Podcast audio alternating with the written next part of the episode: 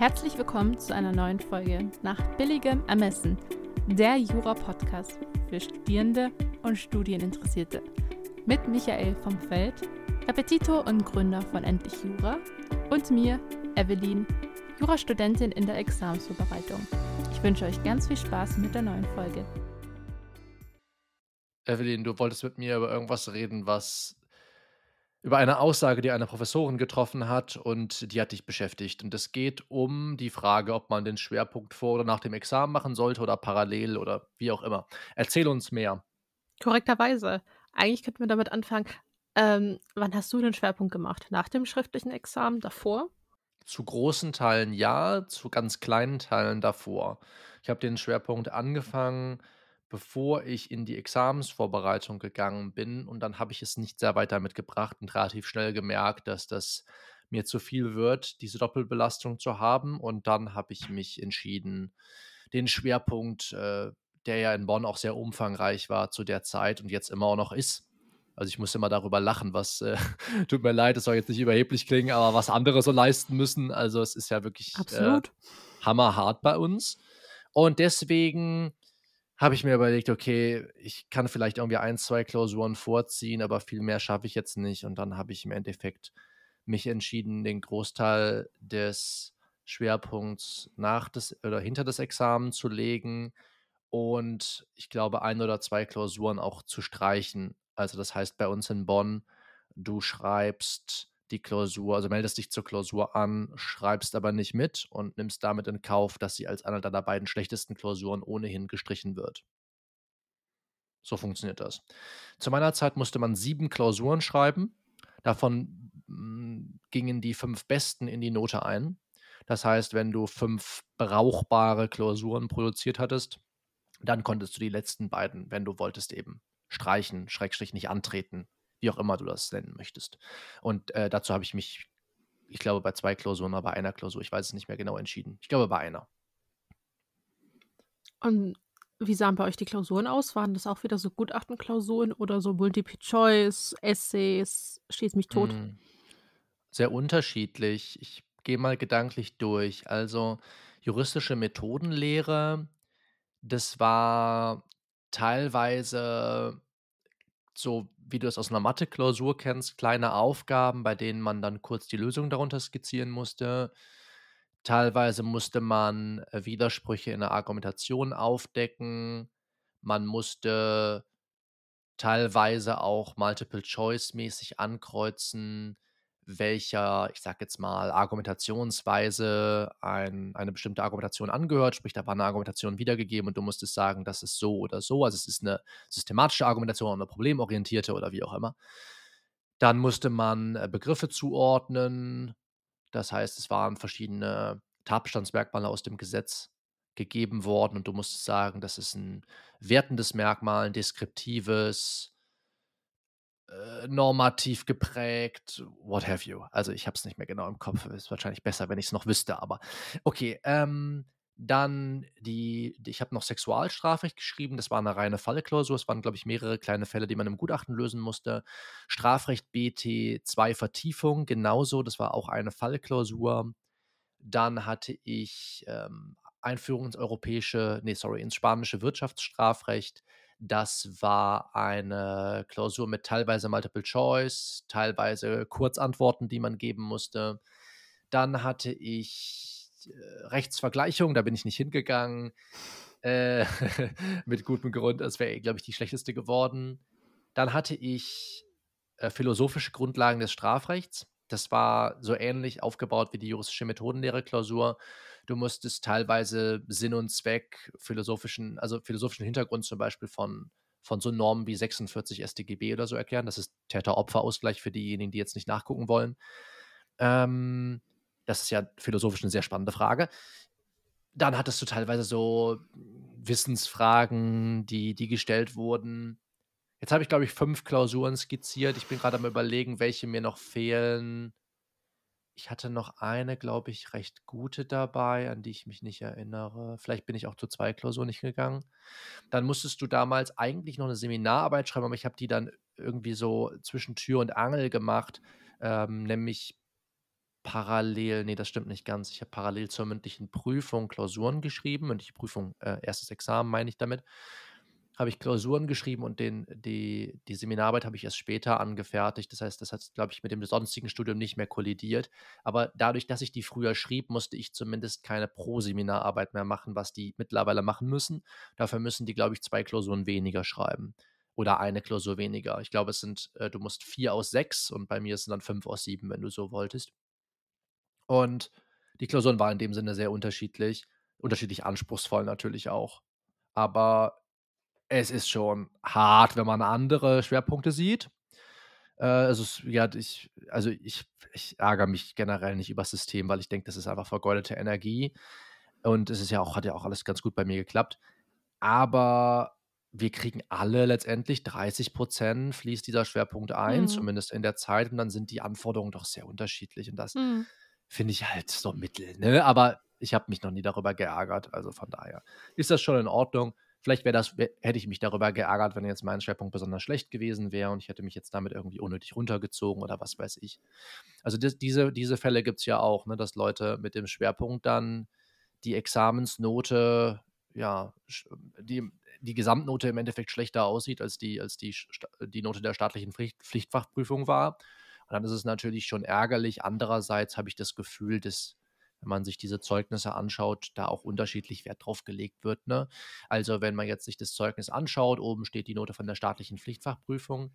Auch da könnte man ja, je nachdem, was jetzt für 'n Job man macht oder so, könnte man ja auch reingehen und fragen: „Wie setzt sich denn jetzt diese Note bei dir zusammen?“ So, also, was ist denn jetzt mündliche Prüfung? Wie waren denn eigentlich deine schriftlichen Noten? Das steht ja alles gar nicht mehr aufm Zeugnis. Und genauso ähnlich ist es meines Erachtens auch beim Schwerpunkt und deswegen wird da, glaube ich, jeder für sich selber mit Fragen oder wenn's interessant ist, dann rausziehen, worauf er auch Wert legt. Also, für meine Promotion zum Beispiel, ähm, wäre das immer sehr sehr entscheidend gewesen, denke ich mal, wie gut die Examenshausarbeit Schrägstrich Seminararbeit ist, weil die Art zu arbeiten ja sehr ähnlich ist. Und dann würde ich mir wünschen, warum kann nicht auf meinem Zeugnis draufstehen, wie gut meine Seminararbeit war, ne? Also, das macht das macht durchaus Sinn. Klar, trittst du jetzt persönlich jemandem ins Gespräch, kannst das ihm auch anderweitig belegen, aber ich finde, diese Zeugnisse sind wenig ausdifferenziert. Das wäre vielleicht 'ne Überlegung mal, ähm, für eine in Anführungsstriche Anführungsstrichen Reform, aber, ähm, Reformen sind ja sind ja nicht so gern hier bei uns gesehen. Hm. Ich, äh, muss übrigens noch mal ergänzen, ähm, bei uns ich kann nur für Sachsen sprechen, äh, wenn man nicht unbedingt ein voll befriedigendes Examen hat, kann man, äh, in die Promotion reinkommen, äh, durch wir haben 'ne Zulassungsarbeit, die heißt bei euch dann halt diese Pro-Seminararbeit. Wenn man darin ein Gut schreibt und in der ähm, in dem Schwerpunkt Seminararbeit Schwerpunkt Seminararbeit ebenfalls 'n Gut, dann kommt man damit in die Promotion rein. Also, so, könnte ja, könnte vielleicht für macht Sinn. Ja, Sinn. macht wirklich macht wirklich Sinn, weil die Art zu arbeiten doch sehr unterschiedlich ist, muss man ja ganz klar sagen. Also, gibt ja auch Leute, die können Dinge unterschiedlich gut und manche mögen ja auch Hausarbeiten viel lieber als Klausuren, dann umgekehrt. Wissenschaftliches Arbeiten anhand von 'nem Thema finden viele super, andere hassen das, aber die wollen dann auch eh nicht promovieren, schätze ich mal.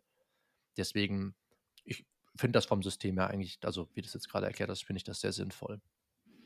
Also, eben also, ich verstehe auch, es gibt auch einige Reformen, die den Schwerpunkt ganz abschaffen wollen, eben diesbezüglich mit der, ähm, fehlenden Chancengleichheit, wenn du eben in Bonn deinen Schwerpunkt machst oder in anderen Universitäten, in denen es eventuell leichter ist, in Anführungszeichen, verzerrt das natürlich die Note. Aber man darf auch einfach nicht vergessen, na ja, der Schwerpunkt ist einfach das Einzige im Studium, was du dir aussuchen kannst, was dir in irgendeiner Mhm. Weise Spaß machen könnte.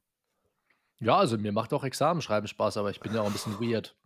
Ähm, also, Klausuren ist wirklich für mich, äh also also, mir macht das wirklich Spaß, Fälle zu lösen. Aber, äh, dann dann könnte man ja auch behaupten, ich hätte was gefunden, äh, was was gut für mich ist. Ähm, im Übrigen, ähm also, damit habe ich mich zuletzt noch mal viel beschäftigt. Ich will auch gar nicht zu lange darüber reden.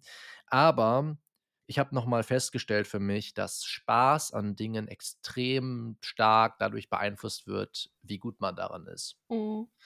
Also, ich habe jetzt kürzlich noch mal 'n bisschen reingeschaut in Cal Newport's „So Good They Can't Ignore You“. Das ist, äh, so sein 1. Buch gewesen, nachdem er seine ganzen Study Hacks, ähm, quasi verlassen hat. Er hat ja erst quasi auch für Studierende geschrieben, ganz ähnlich wie ich das mache, aber in einem Blog.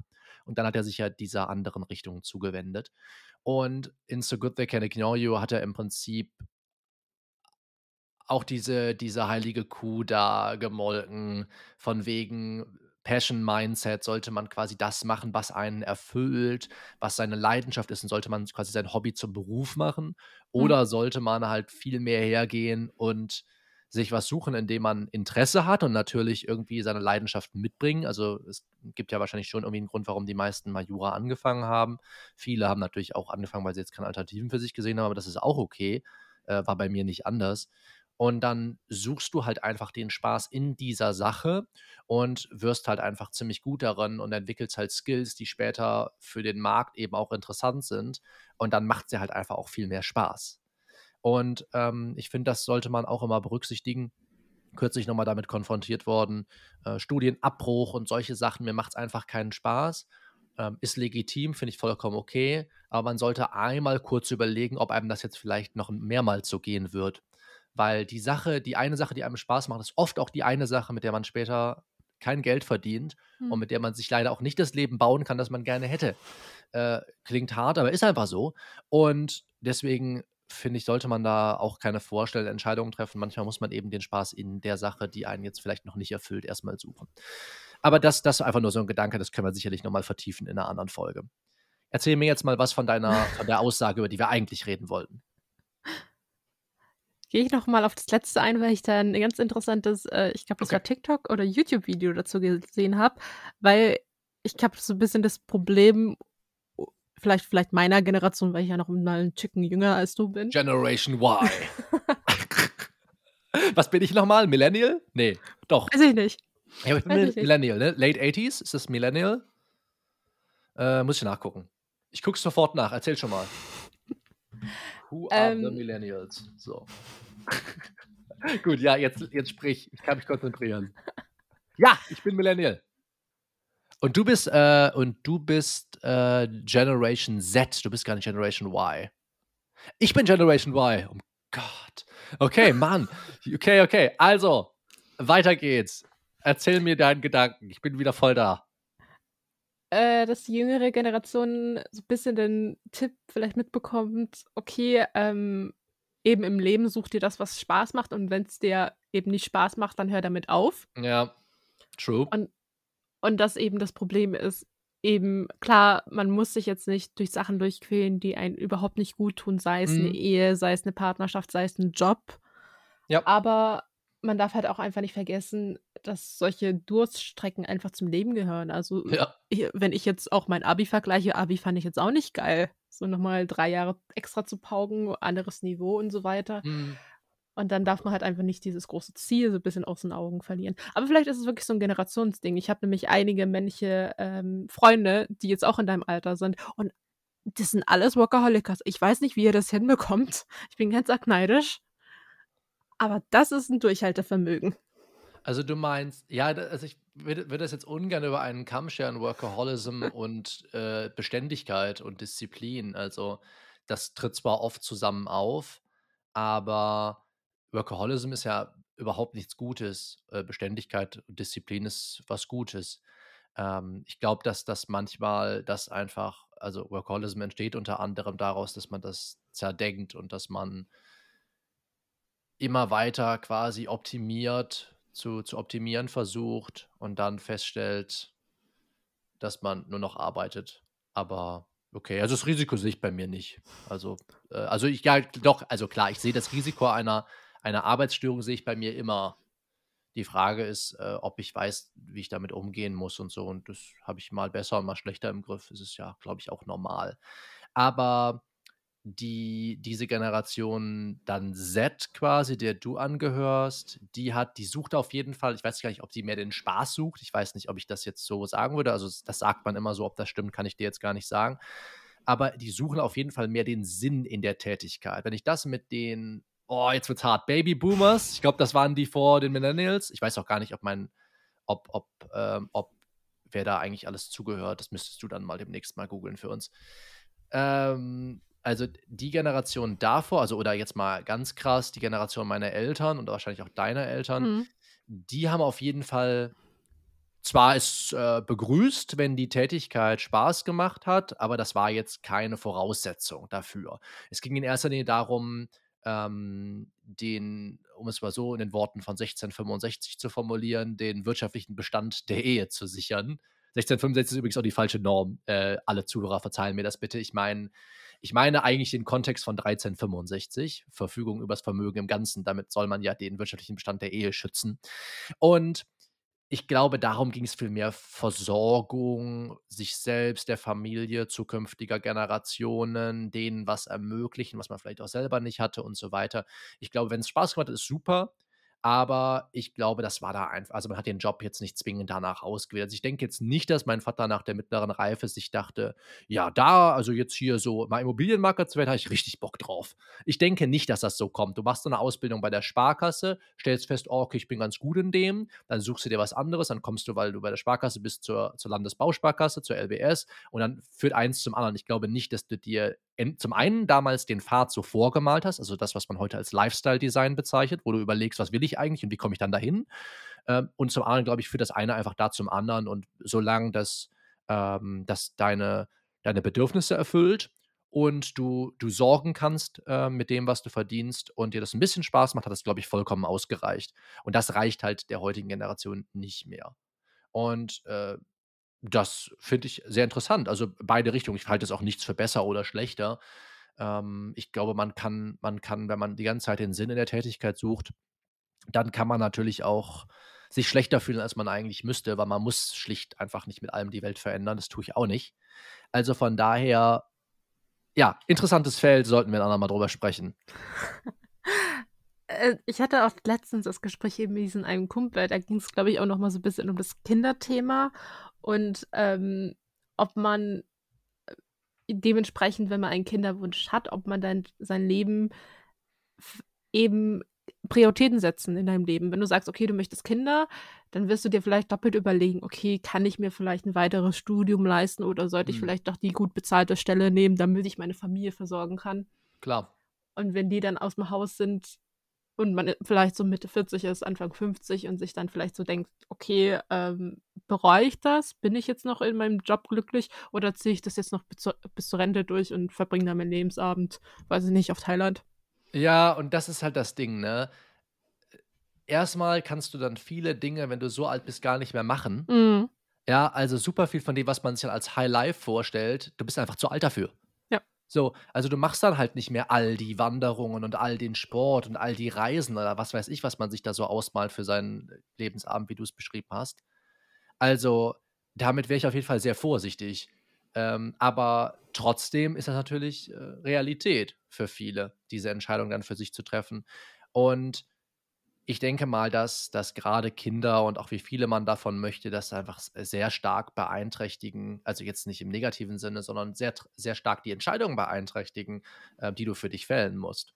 Und wenn du halt sagst, ich möchte dies und jenes und äh, das ist, das ist eine Familie, ich möchte eine große Familie aufbauen oder so, äh, das setzt unter anderem, behaupte ich mal, auch wieder voraus, dass du die entsprechenden finanziellen Mittel hast. Wenn du nämlich möchtest, dass es allen Kindern gleich gut geht und sie die gleichen Chancen haben wie du und am besten noch die gleichen Chancen ähm, wie andere Kinder in der Nachbarschaft, in der du aufwächst, wo es natürlich keine Probleme gibt. So, also das ist halt, ist auch schwer zu realisieren mit ganz normalen Jobs, um es mal so zu sagen.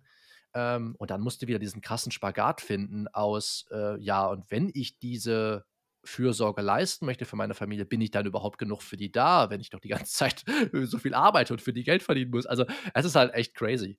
Ich glaube, es ist äh, ein extrem schwerer Spagat. Ähm, aber gut. Also, ja, sehr spannend. Jetzt hast du, Emily, jetzt hast du, jetzt hast du praktisch zwei Folgen. Wir haben jetzt 20 Minuten darüber gesprochen, jetzt sprechen wir über das eigentliche Thema, dann hast du zwei Folgen. Habe ich zwei Folgen. Ne? Was denkst du? Gut, oder? Mal gut, haben wir gut hingekriegt. Und die hatte sogar, die hatte, diese Folge hatte sogar noch ein, also sie hat sogar noch ein Thema gehabt, weißt du, es war jetzt nicht random, so wie wir das auch schon mal gemacht haben, sondern wir hatten, wir hatten einen guten Fokus eigentlich. Also faszinierend. Ich weiß nicht, ob ich das hier alles so, so schneiden möchte. Mach, was immer du willst. Lass uns jetzt über die Aussage sprechen. Du kannst auch alles stehen lassen. Zurück zur Aussage. Äh, um, als kleinen Hintergrund, äh, mein Schwerpunkt hat sich geändert, tatsächlich. Also ich habe ja Mhm. den gleichen wie du, Kriminalwissenschaften. Und hier dachten sie sich in Leipzig, hm, schmeißen wir mal alles über Bord. Also ich muss keine sechs, fünf, sechs äh, Klausuren schreiben, sondern eine große. Mhm. Ähm, ich glaube, die geht drei Stunden, fünf Stunden, also aber auch so um den Dreh. Ja. Und ist eine Revisionsklausur. Und äh, beinhaltet die drei großen Pflichtfächer. Bei uns ist Wirtschaftsstrafrecht, äh, Revisionsrecht und Sanktionsrecht.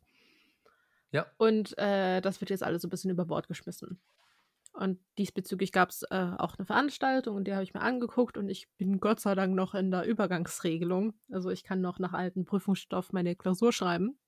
Ja, denk dran, dass du. Äh, ach, das könnt ihr ja in Sachsen eh nicht abschichten, ne? Nee, abschichten geht sowieso Ja, nicht. abschichten kannst du ja bald auch nicht mehr in NRW. Also. Ja, dafür kannst immer du eh Examen Verschlimmbesserung. schreiben. Auch das ja, erste?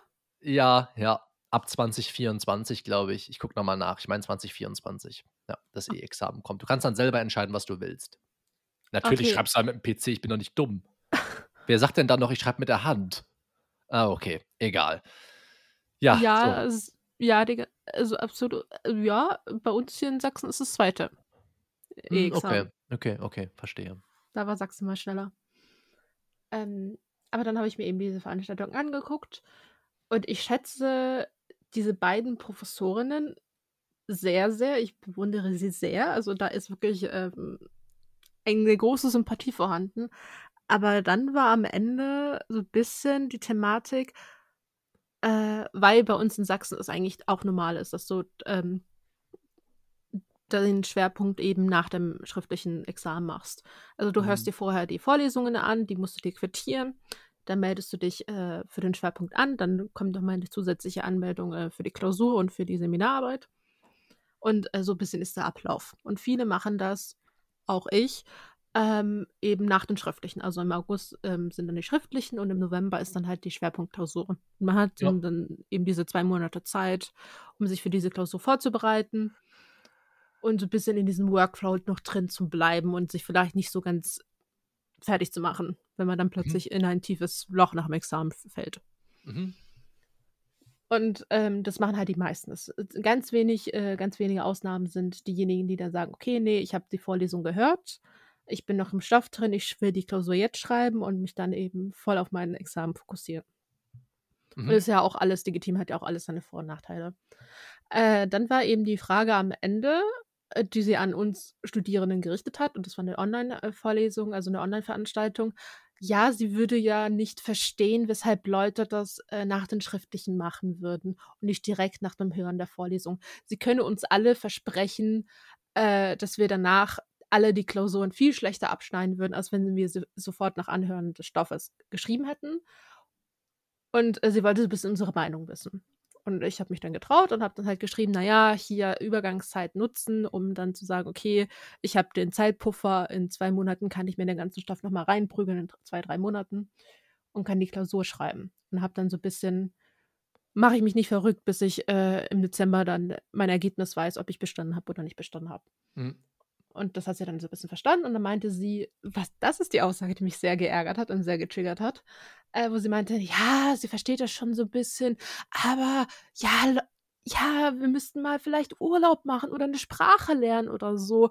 Und ja, das ist das Traurige, der Schwerpunkt, der wird irgendwie so hinten reingeklotzt und andere Leute kriegen das ja auch hin. Man müsste ja mal, ich habe sie jetzt sogar Bielefeld als Beispiel angenommen, angegangen, angegeben äh, die kriegen das ja auch hin mit dem Parallelschreiben vom Examen und also von Schwerpunkt und Examensvorbereitung. Und ja, sie hat sich ja auch ein Jahr für den Schwerpunkt Zeit genommen, also für die Klausur und Wie alt ist die Frau? Wie alt ist die? Mitte 30, Juristenfamilie, Zwillinge und die hat einiges im Leben geschafft. Ach so, ja, okay. Ich hätte gedacht, die ist vielleicht deutlich älter, weil dann hätte ich ihr vorgeworfen, dass ihr Examen ja auch einfach viel leichter war. Aber okay, fair enough. Aber vielleicht schließt die auch vorschnell von sich auf andere. Genau, und das war genau das, was mich so extrem Das ist halt getriggert eine hat. Kompetenz, die manchen Leuten einfach abgeht. Die sollten halt nicht in der Pädagogik sein, aber okay. Gut, dass du mich bestärkst, weil ich dachte, ich habe mich dann noch, äh also mir ging genau diese eine Au Aussage eben so auf 'n Geist und ich dachte, ich verstehe, dass also man muss sagen, sie ist halt einfach privilegiert. Sie hat sich anscheinend ein Jahr dafür Zeit nehmen können und hat auch Mhm. nicht den Freischuss w wahrgenommen. Bei ihr Ja. ging's dann halt einfach nur darum, okay, wahrscheinlich nicht das Problem, bestehe ich, bestehe ich nicht, sondern okay, erreiche ich die gewünschte Anzahl von Punkten, um für meine Promotion und für meinen damit sie halt die Lehrstelle kriegt. Das war ihr Mhm. Plan von Anfang an, das hat sie so offen geäußert. Und man muss sagen, sie war auch Landesbeste in Berlin. Also, die Mhm. Frau hat's drauf. Ja, offensichtlich. Aber ich finde es halt dann einfach so unfassbar schwierig, solche Aussagen so rauszulassen und auch den uns Studierenden so 'n bisschen den Vorwurf zu machen: „Ne, ihr strengt euch nicht genug an, ihr gebt euch nicht zu viel Raumzeit, also, ihr gebt euch nicht so viel so viel Raum, um diese Materie so umfassend, ähm, zu beherrschen und die Klausur gut zu schreiben. Und man müsste sich ja nicht wundern, wenn man jetzt schlechte Noten schreibt und pipapo.“ Und Mhm. vergisst halt einfach, in was für 'ne privilegierten Situation sie halt ist. Wie viele Leute dann eben sich das nicht leisten können, ein Jahr auf 'ne Schwerpunktarbeit, äh, zu lernen und noch parallel eben die Seminararbeit zu schreiben. Oder Leute, die dann halt nebenbei arbeiten müssen, die jetzt auch sagen: „Okay, ich schreibe das Examen und danach habe ich Pause und arbeite vielleicht meine 40-Stunden-Woche oder meine 20-Stunden-Woche, damit ich irgendwie über die Runden komme.“ Und das ärgert mich am meisten, dass wir Leute in der Professur haben, die einfach aus dieser privilegierten aus dem privilegierten Umfeld kommen, wofür sie natürlich nix können für ihre Privilegien, aber einfach dann immer wieder vergessen, dass einige Studierende das eben nicht so machen können. Mhm. Verstehe ich. Und also, das ist das eine, das sind halt die Rahmenbedingungen, die mitgegeben werden und zum anderen, wie gesagt, auch 'n Stück weit natürlich Fähigkeiten und Kompetenzen, die die sie womöglicherweise erworben hat oder die ihr leichter gefallen sind zu erwerben, die auch nicht allen gegeben sind, die andere sich hart erarbeiten müssen. Und, was mir auch noch einfällt die wenigsten sind ja, äh, bewusst faul, ne? Also, selbst selbst, ähm, Menschen, die prokrastinieren, die haben eigentlich also, die haben die die haben die gleich den gleichen mentalen und emotio das gleiche emotionale und mentale Stresslevel wie alle anderen, die den ganzen Tag am Schreibtisch sitzen, können es halt nur einfach nicht in Aktion umsetzen. Aber das ändert ja nicht das hat ja mit Faulheit überhaupt nichts zu tun. Das ist halt einfach 'ne Frage von Unsicherheit. Und deswegen mag ich es auch nicht so gern, wenn man sagt: „Ja, Leute sind einfach nicht bereit, sich den Arsch genug aufzureißen.“ Mhm. Das ist einfach auch erst mal ist das als als als Mittel so gar nicht hilfreich, weil das endet dann eigentlich meines Erachtens immer in dem, was wir typischerweise auch beobachten in in Burnout und solche also, auch auch körperliche Symptome. Also, jetzt, ne, nicht, dass psychische Symptome keine körperlichen Systom Symptome wären, aber ich meine jetzt so was wie Mhm. Sehenscheidenentzündungen und alles, was so dazugehört, ne?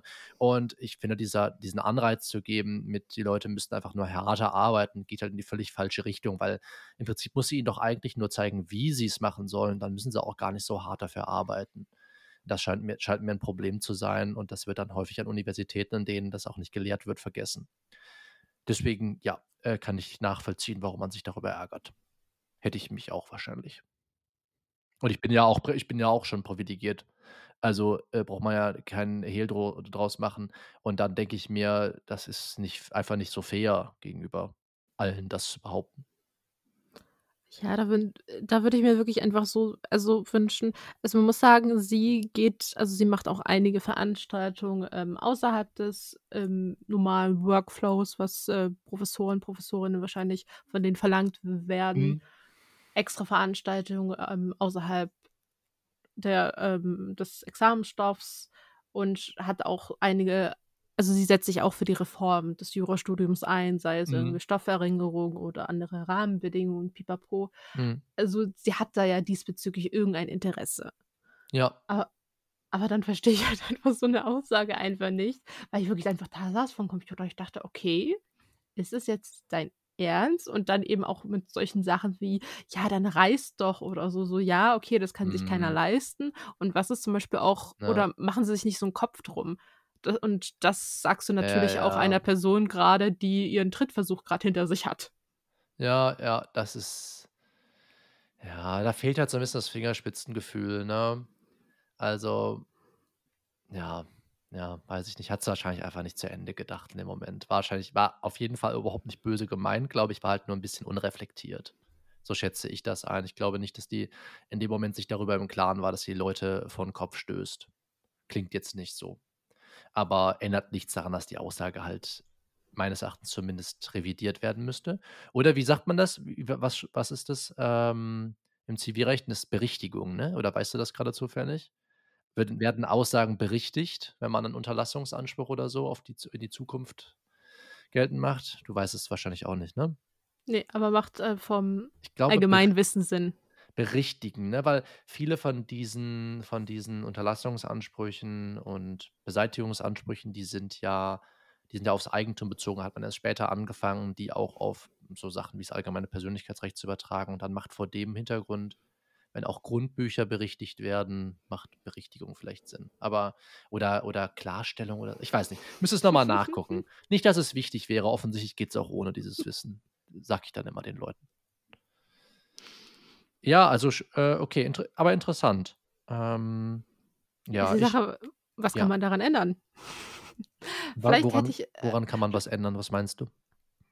So allgemein, dass Professoren, Professorinnen vielleicht ein bisschen mit mehr Fingerspitzengefühl rangehen. Vielleicht ist es so eine allgemeine Verteilung, wenn man da auch so sieht, wie viele männliche Professoren es gibt und auch wie viel, also wie sehr sich weibliche ähm, Studierende dann anscheinend so hochkämpfen müssen, dass sie dann in die Professorstelle überhaupt reinkommen. Mm, klar. Und, und auch allgemein solche Aussagen, die du ja wahrscheinlich auch kennst und die ich ja auch mit Sascha zum Beispiel besprochen habe, so dieses schauen Sie nach links, schauen Sie nach rechts, diese Leute werden im Examen nicht mehr neben Ihnen sitzen. Ja, es ist sehr aufbauend. Ja, ja, gut, solange du es nicht bist, ne? Wenn du nach links und rechts schaust, bist du ja noch da. Uh, ja, ich weiß, was du meinst. Also, keine Ahnung, ich weiß nicht, also ich weiß ehrlich gesagt nicht, ob sich das ändert. Ich weiß, ich weiß tatsächlich auch nicht, ob es ähm, die Mühe wert ist, darüber nachzudenken, ob wir daran was ändern können. Also nicht, dass ich es nicht richtig finden würde. Ähm, also, jetzt, das ist jetzt ein anderes Thema als, wie kann man mehr Frauen in eine Professur berufen und so. Und das ist, das ist ein Thema sicherlich, an dem man, an dem man aktiv äh, arbeiten kann und sollte. Ich meine, dass da, wenn man da in der Zeit mal so ein bisschen zurückgeht, äh, ist ja gar nicht mal so lange her, ähm, wenn dann halt nicht ein paar Frauen den Mund aufmachen, ändert sich ja auch nichts. Ne? Also irgendwo musst du ja immer anfangen. Ne? Wenn du, wenn du, wenn du gleich gleichberechtigen willst, muss ja nicht mal nur Mann und Frau sein, ist ganz egal, was es ist, dann nimm, nimm irgendwie schwarze, farbige in den USA oder so.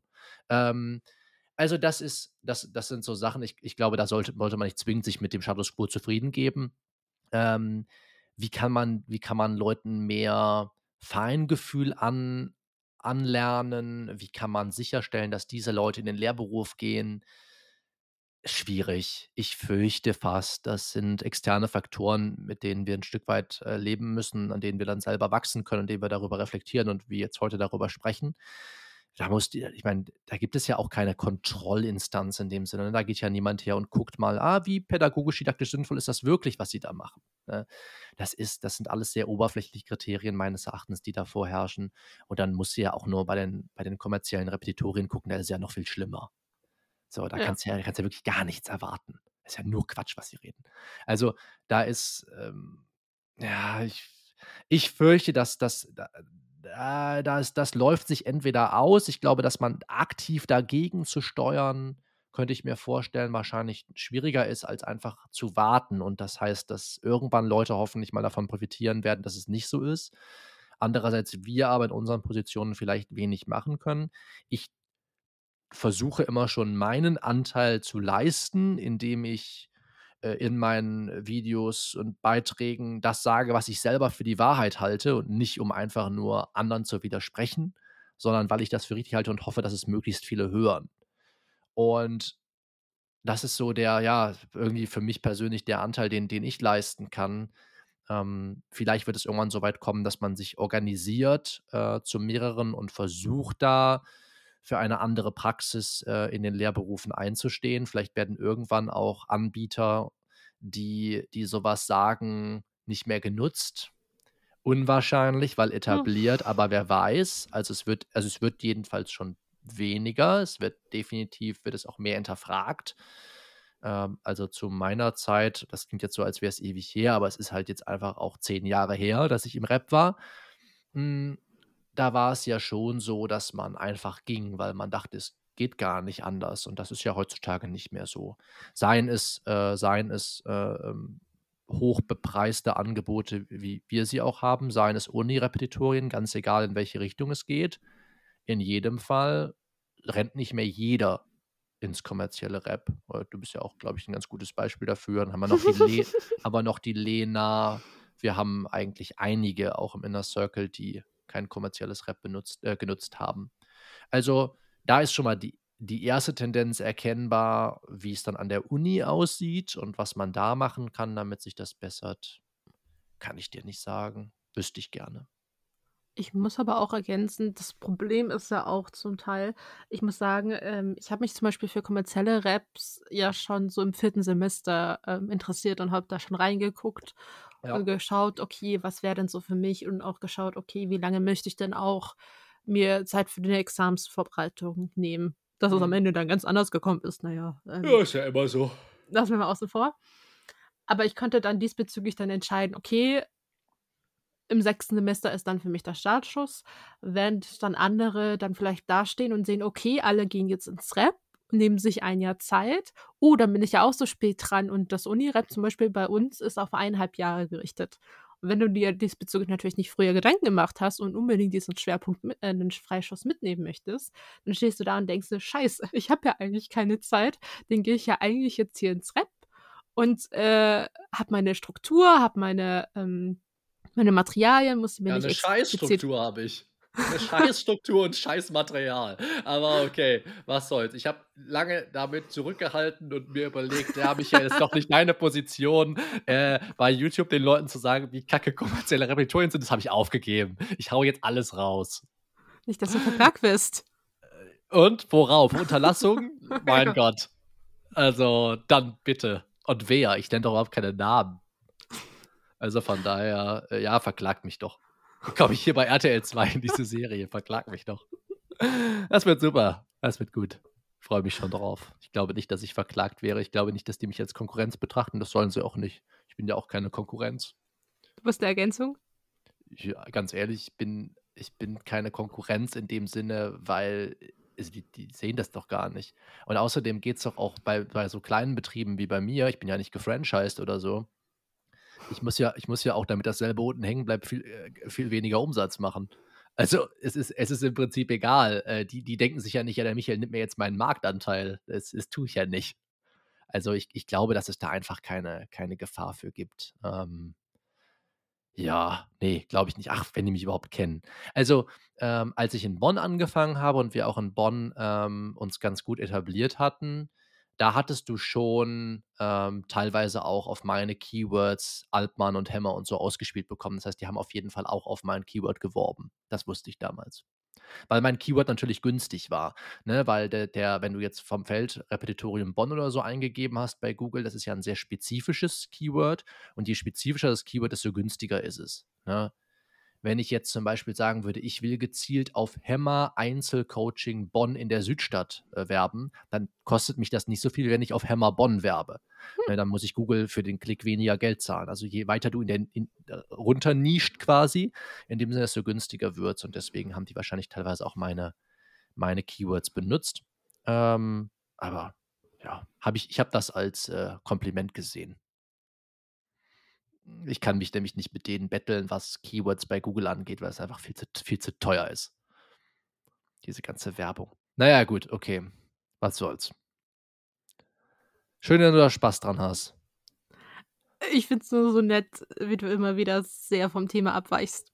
Wir beide. Ja, ja. Für aber, Podcast da. Aber ich weiß nicht, ich, ja, denke ich auch. Ich weiß aber auch gar nicht mehr, wie wir darauf kamen. Ach ja, genau, Entschuldigung. Du warst bei, äh, ich habe mich damals organisiert, dann habe ich meine, dann habe ich die, das Material bekommen, dann habe ich meine Struktur. Das, da, da ist man ja schnell geneigt, dem äh, da klein beizugeben quasi und sich dieser Struktur des Repetitoriums zu unterwerfen. Das war das, was du sagen ja. wolltest, oder? Ja.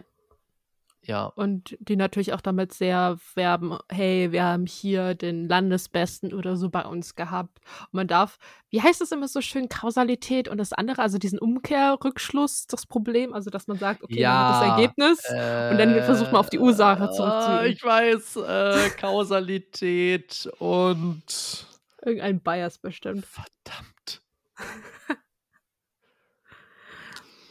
Dass man da halt davon ausgeht, okay, Ah. er war halt so gut wegen Hammer und man geht einfach der falschen War Annahme. Er war mal so gut. genau, trotz Hammer so gut oder Ja, so muss man sehen. genau. Ach, ich weiß es nicht mehr. Kausalität und ich würde fast sagen, es ist auch mit K. Ich glaube, das war von äh, schnelles Denken, langsames Denken. Ja, ich weiß, ich weiß, aber ich komme nicht drauf. das hat übrigens heute die eine Professorin erzählt. Und ich war so, oh, sie liest die Bücher. Wäre mal interessant. Äh, so. Korrelation. genau.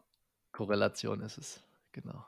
Und dann man, äh, man eben vom falschen Ursprung ausgeht. Ja, definitiv. Aber es passiert uns im Leben, glaube ich, ganz oft. Immer. Ja. Mensch, eine große Psychologie-Folge hier. Ähm, Ist so.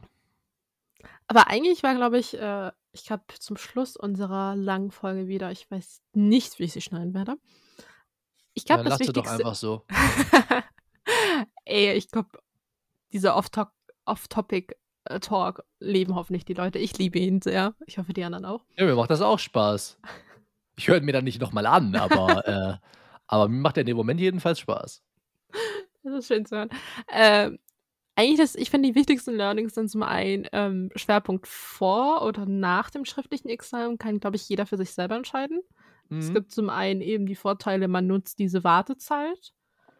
Ähm, zum Beispiel, wir haben, wenn das noch in der Freischusszeit ist, beziehungsweise Corona hat sich nochmal verlängert, haben wir zum Beispiel nochmal einen zusätzlichen Versuch für die Klausur, Okay. was ich wahrscheinlich auch nochmal äh, annehmen werde. Ja. Ähm, und was ich auch ein ganz, äh, da war auch ein ganz gutes Argument, naja, wenn man ja nicht weiß, ob man den staatlichen Teil besteht, also auch äh, alle drei Versuche besteht, äh, nicht besteht, besteht, äh, ist ja auch das, das Machen der Schwerpunkte ja in irgendeiner Weise auch vielleicht unnötig. Also die Ja, ist Klausuren dann sich, hinfällig, genau, dann weil war die Arbeit, nichts bekommt. genau. Ja, beziehungsweise es, äh, es bringt einen halt nicht näher an einen akademischen Abschluss. Genau, außer man würde vielleicht irgendwann mal den Schwerpunkt endlich als Bachelor umwandeln oder so ein Kram. Das Hm. wäre sehr nett. Dann wäre auch wieder, glaube ich, ähm, der Zeitpunkt gekommen, wo man die Schwerpunkte angleichen müsste. Ja. Dann kannst du nicht mehr sagen, äh, jede Uni organisiert sich da für sich. Ähm, das ist ja noch nicht mal pro Bundesland, das ist ja wirklich pro Uni. Mhm. Und das ist, also da müsste man halt dann gucken, okay, wie kann man dann ähm, Standard gewährleisten. Dass du quasi, also was ich zum Beispiel gut fände, wäre irgendwie so ein Abschluss, wie der dann heißt und welchen Grad der hat, ist ja egal, aber so eine Kombination aus, ich sag mal, Grundstudium, großen Übungen und Schwerpunkt oder so. Ja. Da bist du ja schon nicht, bist du schon nicht schlecht ausgebildet. Alles, was Ja. dir fehlt, ist halt das Examen. Ähm, aber das fände ich, das fände ich nicht schlecht. Dann kann man immer noch überlegen, damit, ich meine, damit kann man ja auch arbeiten. Ja. Ähm, ja, Dann- okay. Aber Ja, finde ich, find ich ganz interessant. Aber ich glaube, glaube ähm, nur diese Kombination aus diesen, diesen unterschiedlichen Teilleistungen, die würde wahrscheinlich das, das etwa abbilden können. Ich glaube, die Uni Potsdam hat das.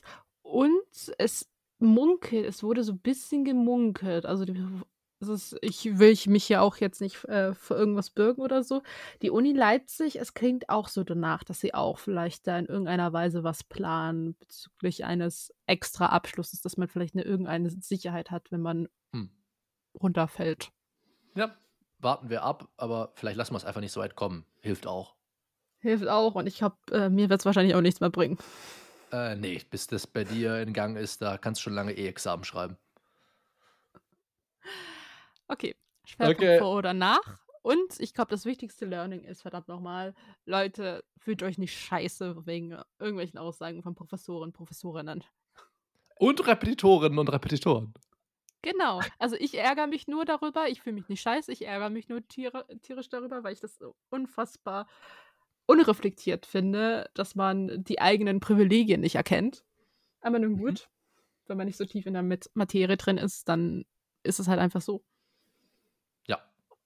Und ja, lieber sich an solche Leute zu heften, die lieber ehrlich äh, über Schwierigkeiten und so weiter berichten, als über diese nette Scheinwelt von, ach ja, ich habe mein Examen in einem Durchgang geschafft und ich bin so super toll.